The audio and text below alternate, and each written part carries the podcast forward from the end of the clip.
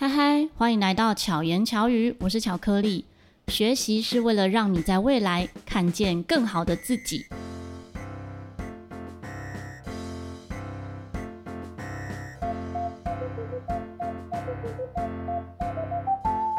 今天邀请到的这位来宾，我们认识应该有十几年，然后在他的公司成立的当天，我还有来为他庆祝祝贺。转眼公司应该也成立有十年了，十年了，对对，时间过得很快。让我们欢迎周玉萍，玉萍。然后巧克力老师你好，对，我跟玉萍认识其实是因为陶笛，对，你是我们的陶笛启蒙老师。对，玉萍有一个团体叫做 TIWC，呃，对，台北市国际妇女会，他们到现在还有一直在持续学习中。嗯，然后当时你的公司成立的时候。这个团体中的成员们呢，大家一起来祝贺。对啊，而且你的公司成立是跟我生日同一天哦，真的吗？七月四号。哦，对对对对对，就 是美国国庆的那一天，对对对，所以我就印象深刻，很棒的。然后我们在聊说哦，我要邀请玉萍来上节目的时候。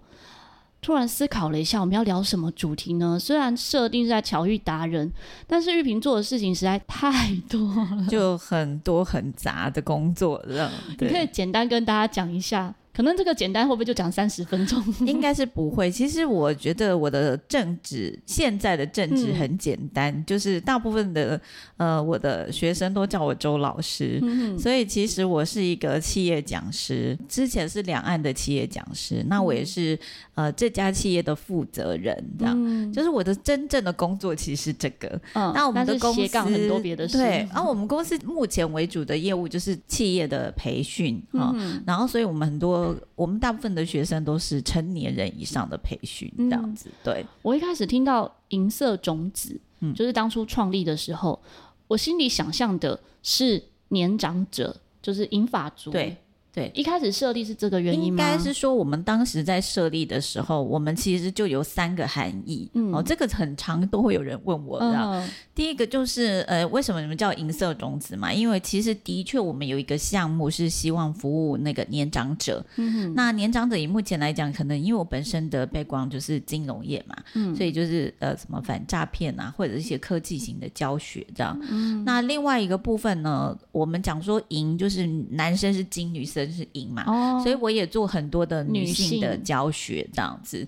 对，那另外当然还有一个就是我的本业啊，就是金融业这样子。嗯、所以大概是这三个含义这样。嗯，因为玉萍原本是在金融业，在银行工作。对对，你在银行工作多久？哦，超过十五年吧。这样、哦、对，嗯、所以你是银行。算退休吗？还是说没有？我没有，没有到退休。其实我从来都没有打算要退休。嗯哼，就是我从我在银行是，我们都是在呃分行啊，就是一般前线单位为主，所以我从呃就是单独的辅销人员，然后开始带团队。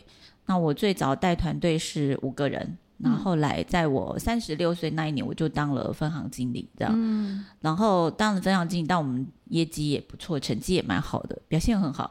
所以大概后面就是公司有派我去当呃我们那条线的幕僚的主管，这样子。嗯。对。那我们那条线服务的是七百个员工。嗯。对。嗯。所以曾经管理非常多人，算是有蛮大的管理经验，应该是这样讲。嗯嗯嗯、对。嗯。所以这边就累积了很多经验。嗯，让你有想法说在现在成立的公司服务这一块吗？嗯、呃，应该是说，我当时就是觉得，就是一个人能够变好是很重要的，嗯、然后我也很喜欢看到。我的员工变好，同学变好，所以其实我在当主管的时候，我就经常的跟我们的 HR 有合作。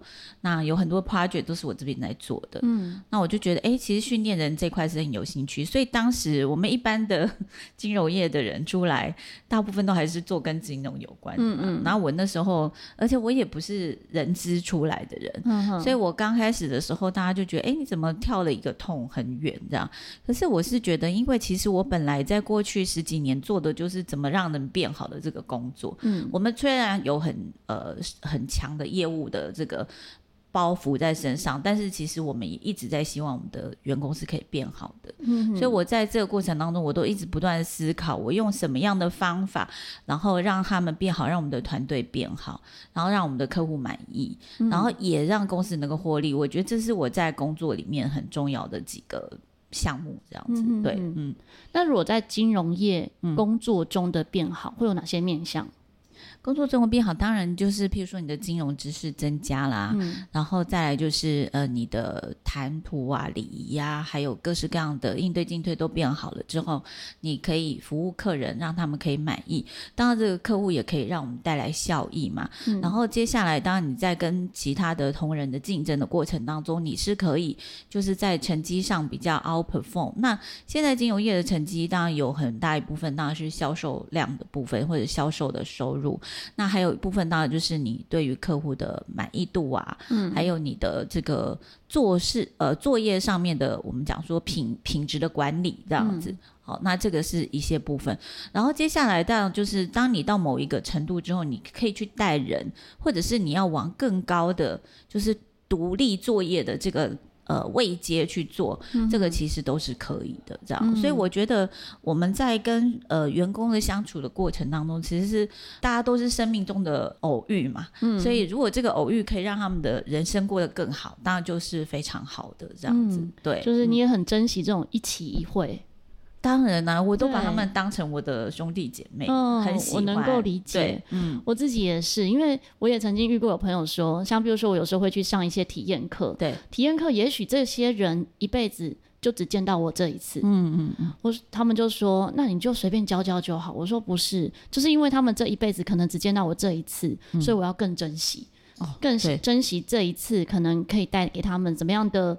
碰撞火花，嗯，或者他有可能因此喜欢陶笛，哦，接触了音乐之类的，嗯，这个真的是很重要的。以前我们就会说，哎，是不是要留一手，嗯，对不对？哈？但是像我现在当老师当很久了，大概因为我们现在这家公司也成立十年了嘛，嗯，所以我就会觉得说，其实根本不需要留一手，因为我们的那一手别人都不会，而且他们也不见得可以百分之百学走，对对，学生永远都只会学到老师的百分之八十。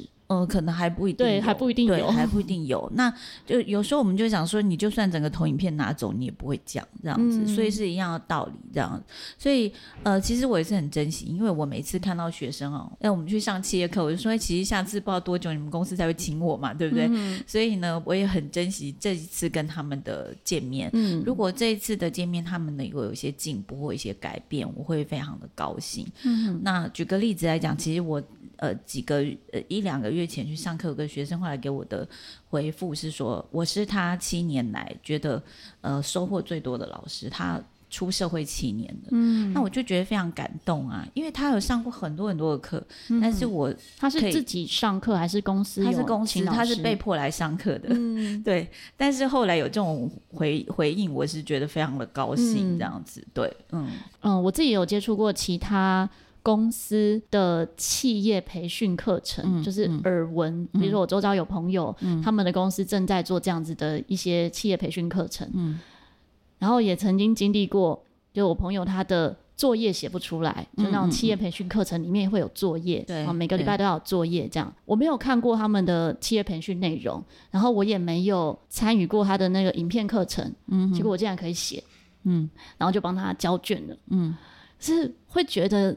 有一些内容还蛮表面的哦，对啊，嗯嗯，因为因为当然，我觉得这个教学就是这样，就是说，如果你有经经验值的话，你可能教的就不只是课本上的东西，也不，嗯、甚至很多是未必是你可以查得到的，嗯哼，哦，那再来就是说，像我自己的话，譬如说，因为上很多不同。种类的不同产业，呃，很多人以为说我就是被定型在金融业，所以我就不会上其他产业。其实没有，我上非常多的产业，譬如零售、销售、机械啊这些，他们很多也是我的客户，这样。那所以我们就怎么样把案例写到符合他们的要求需要，哈，他们才会感同身受嘛。嗯。那再来就是说这些东西呢，其实是呃，我常常在讲，像我们我比较重视的是课堂讨论，而不一定是课后的作业。嗯。课后作业像通常一般比较多是像呃，譬如说还是做 TTT 的培训，就是 trainer，他是他要是他要当老师，当然没办法，嗯、他是一定要做出一个东西来，嗯、他才有办法教别人。但是如果就是一般的企业，我会希望他的所有的训练尽量是在课堂中间完成。嗯，然后课后可能就顶多因为每个企业不一样，他可能就是一个呃简单的测验。嗯，好，那可是他在课堂里面。我觉得最大的收获是来自于彼此不同之间的讨论，嗯，而且我的习惯是没有标准答案，嗯，因为这个社会是都一直在变化当中的。但是我们的教育里面一直告诉我们，这个社会是有标准答案的。当然，很多东西是有标准答案，可是我们现在更多的东西，它是处在是可开发。嗯，你如果好奇，你如果觉得哎，它是可以被辩辩论的，其实是呢可以拿出来讨论。我觉得这样反。可能会让企业的员工他的思维去开展。嗯，好，那呃，既然讲到这呢，我就简单讲一下。嗯、我其实公司这边有一个我自己呃，就是讲的实例哈。那这实例呢，是我自己自己在过去几年想出来的。嗯、那我们也有做测验，所以很多上过我课的学生，事后我都会送。就请他们做一个测验，但要表现优良的学生。嗯、那我们一般来讲，台湾就是会比较重视的，事实上是管理、幕僚、沟通、经济、执行跟行销力，这是我们最常谈的。嗯、可是我一直认为，我们如果要在世界上站住。一个重要的角色，最重要的是这四个其他的力量，嗯、就是你的。我从二零一二年就开始推广领导力，嗯，跟未来的趋势力，还有怎么样面对变革，你是可以就是应应的。那、嗯啊、最重要的就是你的思维要跟别人不一样。嗯，我觉得其实呃。呃，听过一些呃，上次我刚好去原哲科学基金会听到，嗯、呃，这个周成功老师讲，他说为什么西方从这个希腊开始，他们就可以有很多很多的呃跟我们不一样的研究？那其实那跟我们东方到底在差在哪里？我觉得后来我们看就是一个思维的不一样，嗯、所以思维其实是很多事情的根本。就我们很容易僵化。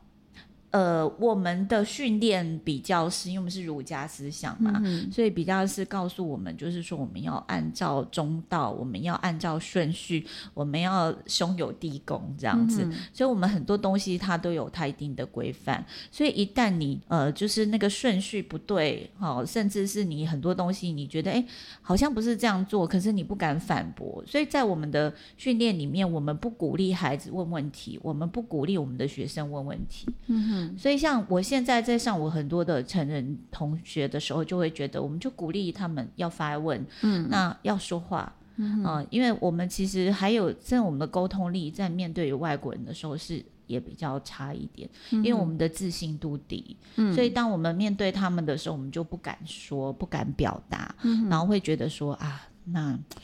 不要讲好了，多做多错，少说少错，嗯嗯、就干脆不要说。所以大部分你问问题的时候，同学的头都会低下来，这样子。嗯、所以我们以我们在当老师，我们就希望开放，就是说你有错没错都没关系。嗯，但是我们就是希望引导大家能够尽量说话去思考，这样。不过这个前面的引导要建立互相的信任感，对也非常重要。嗯。因为他有可能怕丢脸，尤其在企业训练中，可能里面会有高阶的主管跟一般的主管，嗯嗯、对，他们自己心里面的包袱也蛮多的。对，所以这个的话，以我们公司来讲，就是我们在排课的时候，我们都会跟对方去。呃，看到所有学员的名单，尽量哈，嗯、我觉得大部分跟我合作的公司也都很配合。就是说，我会看到，譬如说不同的年资、不同的单位，然后我会先去设想，今天这一班我怎么样，一开始就能够尽量的跟他们拉近距离，跟取得他们的信任。嗯，因为。还有就是说，当然我们也要他对方的主管尽量是能够配合这样子，嗯、对。嗯，在企业的培训中会有哪些项目？哦，非常多哎、欸，嗯，就是以我自己来讲，主要是管理、领导跟沟通为主。那像管理就有很多的管理，譬如说，呃，像这几年就会上什么跨世代的领导沟通管理啊，哈、嗯，还有就是呃，承上启下的沟通与管理啊，然后看有时候是中介主管的管理，就是各式各样的都会有。这样子，嗯、对，那只不过因为我个人，因为我刚刚有讲，就是我是二零一二年开始就我呃就是推广领导力嘛，嗯、所以我会把领导跟管理这两个事情是分得很开的这样子。嗯、要怎么样去区分领导跟管理？呃，应该是说我们领导就是最早就讲说，这个 leader 通常他是会有一个 vision 远见，嗯、那他带领的一个哦看不到的地方，可是他知道那个地方是对的。嗯，那我们大部分的人对他有信任度之后，嗯、我们会跟他有一个认同感，所以我们就会跟随他，然后去做。所以用领导的方式呢，其实你比较不需要去一开始就讲很多的细节，嗯嗯、但是当他这个方向做了之后，他就会有动机自然去做。所以为什么？我们就说用领导的方式，在国外很强调就是用领导的方式。嗯、那我们在呃亚洲的系统里面比较强调的是管理，特别是像日本、德国，还有以中国为主的台湾这边，然后呃可能日本、呃韩国，好、呃、大部分的亚洲国家，包含欧洲的德国，大概都是这个体系，就是说我们要有顺序，要有控制，嗯、然后中间要有监管、监控，去确定这个事情是可以完成的。嗯、所以当你有这个样的流程出来的时候，这个就叫做管理。嗯，所以它的不一样是在这里。所以如果说呃，你能够用领导的方式，其实我想呃，当员工他愿意被领导的时候，他就自然会去想到很多的解决方案，这样子。嗯、对，嗯、他就不会觉得自己是要。听命行事哦，对，他可能他做事就觉得比较心甘情愿。嗯、但是如果你就告诉他说很多的章法一定要这样做，其实在这个过程当中，并不是说我们不强调章法，嗯、而是说让他的动机先自然产生之后，他自然会去接受某一些程度的章法，然后再来就是这个章法如果中间可以缩短流程，嗯、或者是中间可以需要修改，他反而很愿意，你知道吗？嗯、他就会让这个流程可以去呃被改。改善、被简化，或者是被进步，这样子。嗯、对，这我现在真的很能够感受到。嗯，因为我自己有在不同的团队中嘛，有些团队其实已经动起来了。嗯嗯，所以不用太用力的要大家做什么。对，整个就是动起来。对，然后时间到了要该做什么事情，大家都会一起去执行，这样、嗯、就很。很舒服，嗯，不能说很轻松，因为没有所谓的轻松。可是大家一起共事的过程其实很舒服，嗯，嗯，可是，在某些新的团队，这个关系还没有建立起来的时候。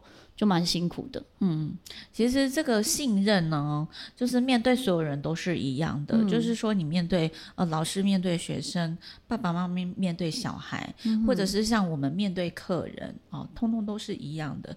当你的信任度提升了之后，很多东西就好做。嗯，那你的信任度是很很低的时候，其实大家彼此猜疑，嗯、那猜疑的状况之下，就很容易会有内斗冲突，嗯、哦，那就会造成很多不必要，你都在。处理这些事情，对，所以团队的整个绩效就会弱落掉很多。嗯、对，嗯、情绪啊，人事是很重要的。嗯、我自己通常会是先解决人，嗯，不能说解解决人，解决人的情绪的问题，嗯嗯、再来处理事情。嗯，那我觉得如果大家的情绪都是很舒服的状态下，哦，事情都很好办。哦，对啊，嗯、就是说，不过有时候就看你要花多少时间在处理人，嗯、那也很怕，就是说我们只。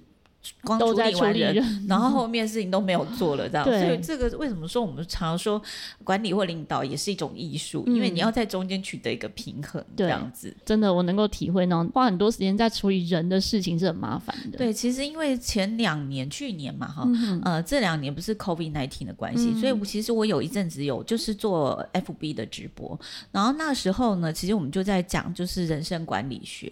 那当然就会有很多人在讲说，哎，那我的人生哪？需要管理啊，其实其实人生只要你一出生都脱不了管理这件事情，这样。嗯、所以其实我像我自己是从大学开始真正的学管理的，呃，这些呃，应该是说什么就是知识啦啊，嗯、还有就是说这些比较有逻辑性的东西。可是事实上我仔细回想，我从小就开始在学习管理啦，因为我是家里的老大嘛，嗯，所以你你有弟弟妹妹，你就要开始。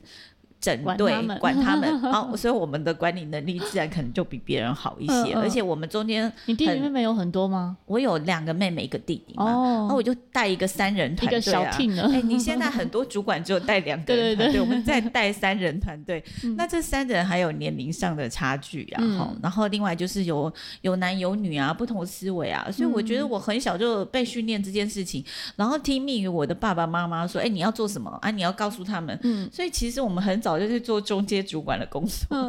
我后来思考一下，的确是这样，所以感觉好像代表你是好姐姐，也没有哎、欸。那我觉得有时候你要让他们能够有发挥啦。对，所以这个时候我也觉得就是蛮好玩，就是在人生成长过程当中，有时候学习不是真的你到了课堂才学习，嗯、其实你在每一个生活过程当中都是学习。我自己最体悟最大的一个一件事情，就是什么事情都自己做这件事。哦、在我国中的时候当，当有一次当卫生股长，嗯，当卫生股长的时候要管理大家打扫啊、扫地工作什么的。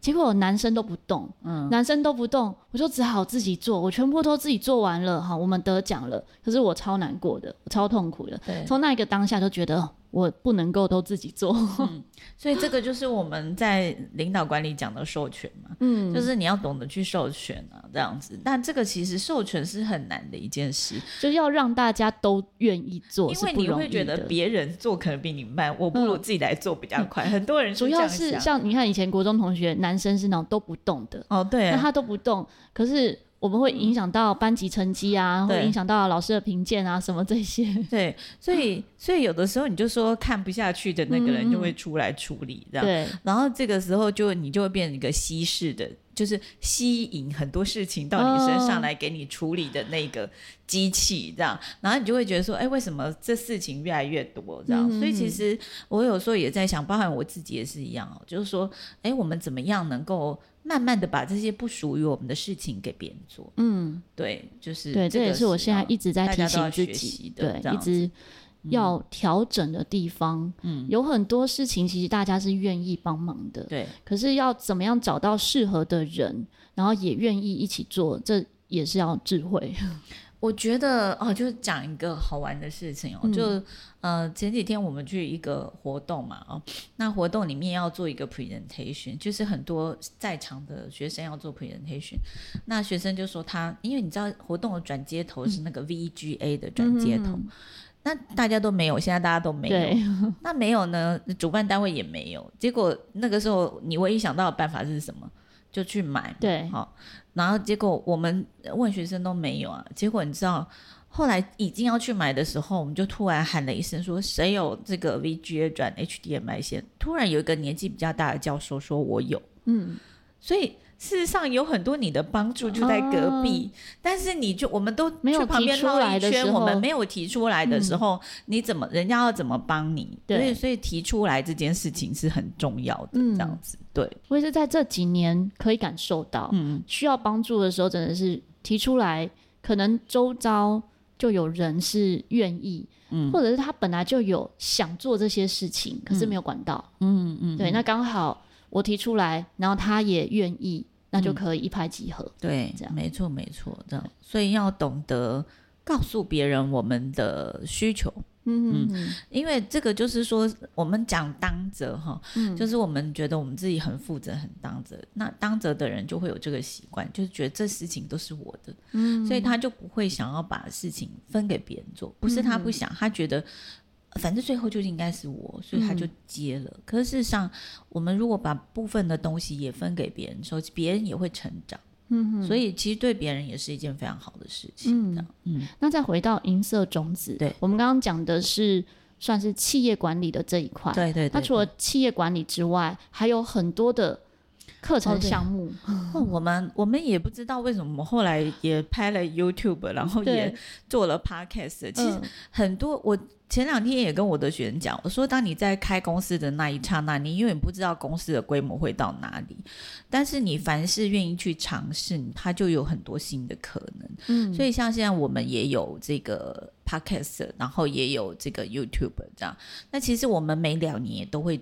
对于市场做一次不同属性的大调查，嗯，呃，我们今年也呃，二零零二年刚做完一次，就是疫情之后的大调查。二零二零年，对，没有二零。二二年的，对，二零二二年 这样子才刚做完，二四年会再做一个，然后中间我们也做过那个，可能我今年还会再做的，就是小朋友的作文比赛。嗯，那我觉得那个作文比赛也是让我自己收获很多，就是说，其实你会看到很多很有潜质的小孩，他在学校是可能没有机会拿到奖状，但他来我们这边拿到的时候，他自己眼泪都有。留下来，我们也很感动。所以我觉得，在我们教学的领域当中，其实赚钱是一回事，就很多的回馈是来自于这种很无形的，嗯，别人的成长还有他的感动，这样子。嗯、对，怎么会想到要办作文比赛？嗯，就有一天我跟我员工说，我们来办一下，嗯，然后呢，其实经费我们算一下可以，我们就办了这样子。因为也跨蛮大的哎、嗯，你们没有在教写作文。对不对，对？但是我们就觉得孩子也是很重要啊。嗯、然后其实，嗯、呃，那个时候可能是写《我的爸爸》这种，就是每年可能父亲节。嗯、那为什么会选父亲节呢？因为爸爸比较不受重视，哦、所以就觉得还是应该要有人写他一下这样子。嗯、对，嗯，对，这也蛮特别的。对对对对对。对、因为办比赛说起来没那么难，可是也有蛮多细节。哎、欸，对啊，因为你要有很多的宣传啊、嗯，然后还有就是，不过我觉得还好，就是因为很多像是呃作文补习班的老师，他们都很注意这些讯息讯息。那我在请评审的话，我都会尽量请好一点的那个国文的老师来帮我们做这样子。对，也我后来才发现，真的蛮多人喜欢参加比赛。嗯，因为我。在去年办一个阳明山草地音乐季，嗯嗯，然后其中有两场的歌唱比赛，嗯，本来嗯、呃、是我自己主办嘛，所以我本来觉得说我又没有歌唱的资源，我不是歌唱老师啊，我要去哪里找到这些人来参加比赛？结果。报名资讯一出来，一下子就额满了。对啊，我们还唱歌，对，我们还超收哎、欸。对，后来再改变那个。你要跟我讲，我也可以去比。对啊，我觉得比赛其实是对自己的一个，其实蛮好玩的。有没有得名是另外一件事，这样。这些参赛者，我有些比较熟，私下我就问他们说：“你们怎么会想参加比赛？”有些人他们其实不一定要得奖、嗯，他们希望得到评审的。一些回馈，对，知道说自己唱的怎么样，嗯嗯嗯，然后在那一场也很意外的发现，哇，很多人真的实力很强，就卧虎藏龙，真的是卧虎藏龙，真的、嗯。因为我觉得参加比赛的好处是，你要强迫你自己，嗯，一定要做练习，不管是比赛或表演都是一样的。嗯、就是为什么我我就说，哎、欸，其实我们当老师啊，或者是呃，不管你是什么样的老师，我们可能定期都要举办一个什么样的活动，嗯，因为这样子的话呢，会。鼓励我们的学生，他们就是整装带队的面对那个面对那个舞台这样子，嗯，对。然后其实他在准备面对舞台的过程当中，他除了本身的技能提升之后，其实他的上台表达力啊，嗯，还有他的台风啊、魅力啊，很多都会顺着被提升。没错，就是在准备的过程，其实就进步很多了。嗯，对对，有没有演出，其实另外一回事。嗯嗯，像我最近有一个活动，然后学生在表演当天早上。突然不舒服，嗯，所以就不能到场，嗯，不能上台。嗯，然后我后来就鼓励他，我说：“其实你在准备这一个上台的过程，你就进步很多。”他自己也觉得是真的。我说：“那就好好珍惜下一次，下一次那些都是他未来的武功啊。”对啊，都已经内化到他自己身体里面去了。这样之后再面对舞台，可能就多了一次的准备。对，没错，没错，这样子。嗯，对哦，刚刚讲到。银色种子做的事情，我们讲到一半，嗯，对，我们就是做很多啊，这样子。嗯、其实应该是说，嗯、呃，我们也有做那个老年的，像是呃这几年我们也做很多，就是有关于怎么提升远距的。哦，那里面有分成是针对企业、针对政府的，还有一部分就是针对年长者，特别是年长的女性。嗯、那这个会牵涉到，就是可能我跟一些妇女社团比较。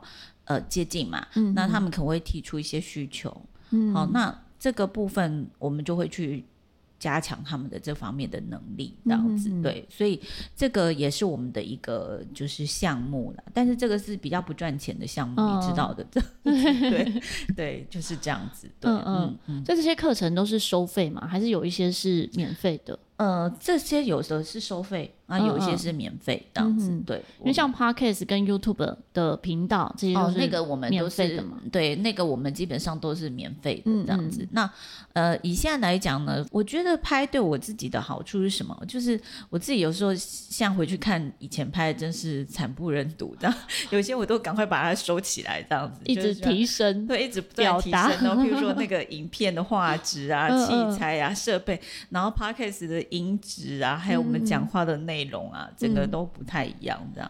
那但是呢，好处是什么？就是说，有时候我我觉得也是我的一些记录。譬如说，嗯、有一些想法呢，你有时候一下子就忘记了。嗯。可是你透过这样把它录影音的方式把它记录下来，有的时候不仅是提醒你自己，你还可以回放给别人看啊。嗯，对，嗯。而且有时候可能某些人的问题。你在某一集里面就有讲到哦，对啊，直接给他听或给他看就可以了。对对，没错。嗯、但我的我跟巧克力老师比较不一样，我的都比较硬一点哈，哦、这样就怕大家听完，所以我的时间都很短，呃、大概十几分钟，十几分钟就要结束，免得大家 就觉得压力很大这样。但我们等于是说，因为里面会有一些知识啊、资讯啊这样。嗯、那再来就是这几年我也会拍，就是像是我很喜欢看影集啊、影片啊，好、嗯、这些。那它跟我们的管理有什么相关？那我也蛮喜欢，就是。我有看到的，刚好我也有时间，我就会把它录影下来，这样、嗯、就是分享一些你的观点。对，因为其实那些东西里面很多都是跟我们在学的东西是有关的，它就是一个很好的案例。可是同学可能只是在看电视就看过去了，就没有收到中间的一些讯息。这样，就我觉得真的很多都有关系。像我最近在看一个美剧，嗯、就《荒唐分局》。嗯嗯嗯，虽然是好笑的。中间其实也可以感受到很多，不管是管理呀、啊，还是相处，嗯，但每个人的个性都非常鲜明。哦，对呀、啊，对呀、啊，所以就会有一些不同的收获。嗯，所以只要有意识的生活是很重要的一个概念。哦，对，你有意识在自己的生活中做观察或是体悟，我觉得真的大大小小的事情都有很多的意涵。对，没错，没错，就会让你的生命感觉到，哎，好多时候你都可以。做学习这样子，嗯、或者突然开悟，突然感受到些什么这样。对，所以我觉得真的最好的学习就是生活，嗯、生活里面，嗯、对。然后就是你慢慢你就觉得好多东西都很简单，没有很困难的这样。还有面对事情的态度，嗯，我觉得也很重要。对，对，因为像我自己的学生，可能很常听我分享，嗯，我自己的生活有些呃。刚认识我的朋友可能会一直觉得我很幸运，就做什么事情都很顺利这样子。嗯嗯嗯、但是认识比较久的时候，哇，你怎么一天到晚发生一些可能是对他们来讲会觉得呃很迷糊啊，还是狗屁倒灶的事情？可是对我来讲，我觉得都能解决的都是小事。哦，真的真的，对其实你嗯、呃，就是面对挫折，嗯，或者是偶尔的小失败，都不是坏事。对。然后他还会坚强我们的心智，嗯、因为以后你再碰到这就已经处理过了嘛，就 不会，会比较快一点，很困难。所以其实为什么就是说 try and error 真的是很重要，嗯，就是这个这个就是回过头他讲说我们刚刚讲那个思维力啊，这个就是东西方很大的差别。西方就是不断的尝试失败，然后最后会得到成功。嗯、那我们东方呢，就是比较怕失败，所以我们不不敢尝试，我们做的也就会比较少。这样子，嗯、对，嗯，那就是他们要有我的人生，就是一直他们要跟你多 学习，这样，就其实人生错就错了嘛，错、啊、了赶快改就好。我常在讲，像我有时候哦，就说来到这里好了。这里呢，大概十几年前，以前 TIWC 就在这边上课。对，我在这里上课，那个时候一起课是十堂课。对对对，十堂课都在这里。我前面九次都迷路。对啊，我第十堂课才没有迷路。我都觉得很简单，对但是你就是会迷路，对不对？因为我刚好前面行程都在不同地方。对，从不同地方来，对我来讲都是新的。嗯，对。结果没想到，十年后的今天，我超顺利的抵达。欸，对呀、啊，而且你已经内化了，这样，对你有内在的一个导航，把你导到这里来，对啊，就觉得哇，我有成长了，这样，对，对啊，所以其实就不用怕失败啦。嗯、而且我觉得哈。像我自己也是妈妈嘛，哈，就是孩子能够在越小有一点小挫折是最好，嗯、是很好。那我们的人生也是一样，我们有看过那种一生顺利，嗯，但是他有可能在某一个节点，他。因为每一直顺利嘛，突然有一个失败，他承受不了，他整个人就垮了。这样，反而是那种人生不断失败的人，他在老的时候，他很能够对于这些挫折、失败，他迎刃而解，所以他就更容易成功。这样，或者一笑置之啊，我都觉得我生活是很多笑话。然 后对啊，没有那笑话就是你开心啊，不要觉得他是笑话，你就开心。对啊，就是开心的过去。对啊，反正你笑，嗯、我们笑也是一天，哭也是一天，嗯、为什么不笑笑过这样？对啊，所以就是看事情的态度跟方法。对，没错，嗯、没错。像在企业里面，如果是这一、嗯、这样子的一个思考方式，它就是在思维力里面嘛。呃，对，大部分就是思维力这样。那我们企业、嗯、当然，我觉得企业比较强调就是执行嘛。嗯那但是我自己的习惯就是说，员工要执行之前，我一定让他思考过为什么他要执行做这件事，这样子他就不会有比较多的反弹，嗯、他比较容易去做。那如果你一开始只跟他说你就这样做就对，嗯，那他反而后面他。突然做到一半，觉得我开启他的 心智之后，他觉得我为什么要做，他就开始会有反弹的。哦、所以思维这件事情真的是很特别的，这样反而是建立在前面，让他清楚为什么而做，对、嗯，然后怎么做，对，都是他自己想出来的。嗯，就是呃，所以我们也鼓励大家，就是能够开放讨论，在一件事情你还没有在。正式要运作之前，特别是困难的事情，嗯、你觉得不容易执行的，会有很多反弹的。前面就是尽量让他们多开放讨论，让他们去思考为什么他们要做。有的时候其实他们不是不做，员工不是不做，他只是觉得他没有想到那一点啊。嗯，所以你要让他仔细去思考。嗯、然后英文里面讲一个很重要，就是 engage 嘛，就是他认同。当他思考过后，他认同了，那后面就很好。嗯，对，那他不认同，后面就很难做。嗯嗯嗯，对，嗯，就是心里面表面做了。但是心里面有很多 OS 哦，对呀、啊，对呀、啊，对，还有一种就是我以前员工也碰到，就是他可能做了一两年了，他他可能心里就是有一点还是不了解嘛，因为他没到某一个 level，你是不会知道为什么要这样做。等到他到那个 level，他马上跟我说：“我终于知道你以前为什么要这样做。哦”对啊，因为不同位置，对，因为你那个位置不一样，但是那个时候你就是要排解，不让他有太太多的负面，那他会还愿意去做。嗯、那就我们的工作就是顺利的让他。进到下一个位置，他自然就懂了。嗯，对，他如果没有到下一个位置，有时候他是不太了解的。对，真的，嗯，像我自己周遭有些朋友现在还创业，嗯，或者讲最简单就是当父母，嗯嗯嗯，他他才能够理解说，哦，原来父母的辛劳。对，那在职场上其实也是一样，你在不同的位置上面，你可能感受到、体悟到的都不一样。嗯嗯，但假使今天听众他的工作阶层还没有到管理，嗯。或者没有到领导这一个阶段，那他也想要这样提升自己，可是，在他的公司，在他的职场中，又不一定能够运用，嗯、这时候该怎么办呢？呃，你呃，他应该是这样讲哈。第一个，当然很欢迎他来上我的公开课这样子，嗯嗯，但是呢，重点就是说，其实我们学的所有的管理跟领导，他在生活里面通常都用得到。嗯，那所以很多人他会认为说，哎，我。